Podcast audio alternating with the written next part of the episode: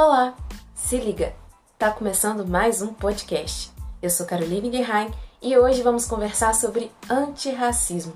Lembrando, galerinha, que qualquer palavra diferente eu explico no final do podcast. Você sabe o que é uma cultura antirracista? A gente te conta. Para início de conversa, temos que entender o que essa palavra significa. Ser antirracista refere-se ao combate do racismo presente na nossa sociedade. É estar presente de forma mais ativa nessa luta, com posicionamentos e ações que impeçam que esse preconceito continue acontecendo.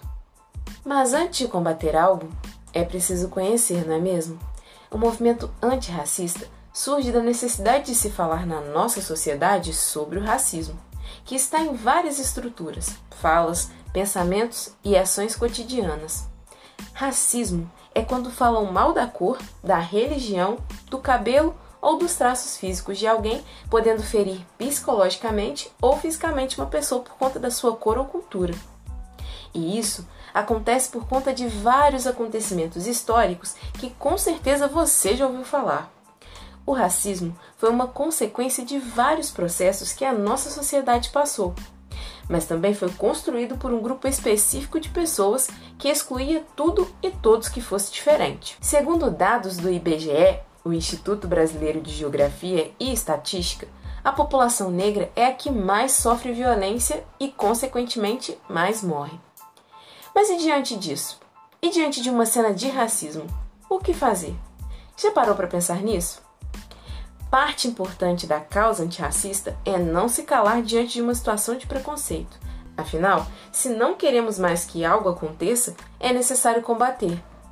No livro escrito pela filósofa, escritora e ativista Djamila Ribeiro, Pequeno Manual Antirracista, ela apresenta várias propostas do que pode ser feito para mudar essa realidade. Refletir sobre o que vemos e não achamos certo é fundamental e com certeza um bom começo. Ouvir quem é diferente de nós pode fazer toda a diferença para todos. Essa atitude deixa visível o chamado lugar de fala e traz visibilidade para quem é diferente de nós. E a partir desse reconhecimento, podemos criticar a branquitude e tudo que ela construiu. Todos temos responsabilidades quando crescemos, e ela precisa ser construída bem cedo em todos nós através da crítica a certas opressões, falas e atitudes. Se prestarmos atenção em pequenas atitudes, podemos questionar por que determinadas situações acontecem e modificar a forma como pensamos e agimos. Se você perdeu alguma palavra, eu te explico melhor. Acontecimento histórico é um fato ou situação que marca uma época. Como exemplo, temos a escravidão e a primeira ida do homem à lua. O lugar de fala é uma forma de se referir às experiências de uma pessoa ou grupo que foi impedida de ir a certos espaços ou de viver algumas situações. E reconhecer isso é dar a oportunidade do outro falar sobre o que ele pensa ou viveu.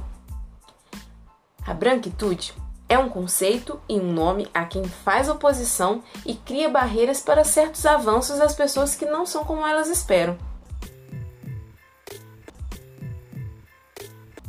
Bom, esse foi o nosso episódio de hoje. Obrigada por ouvirem e espero vocês na semana que vem. Tchau!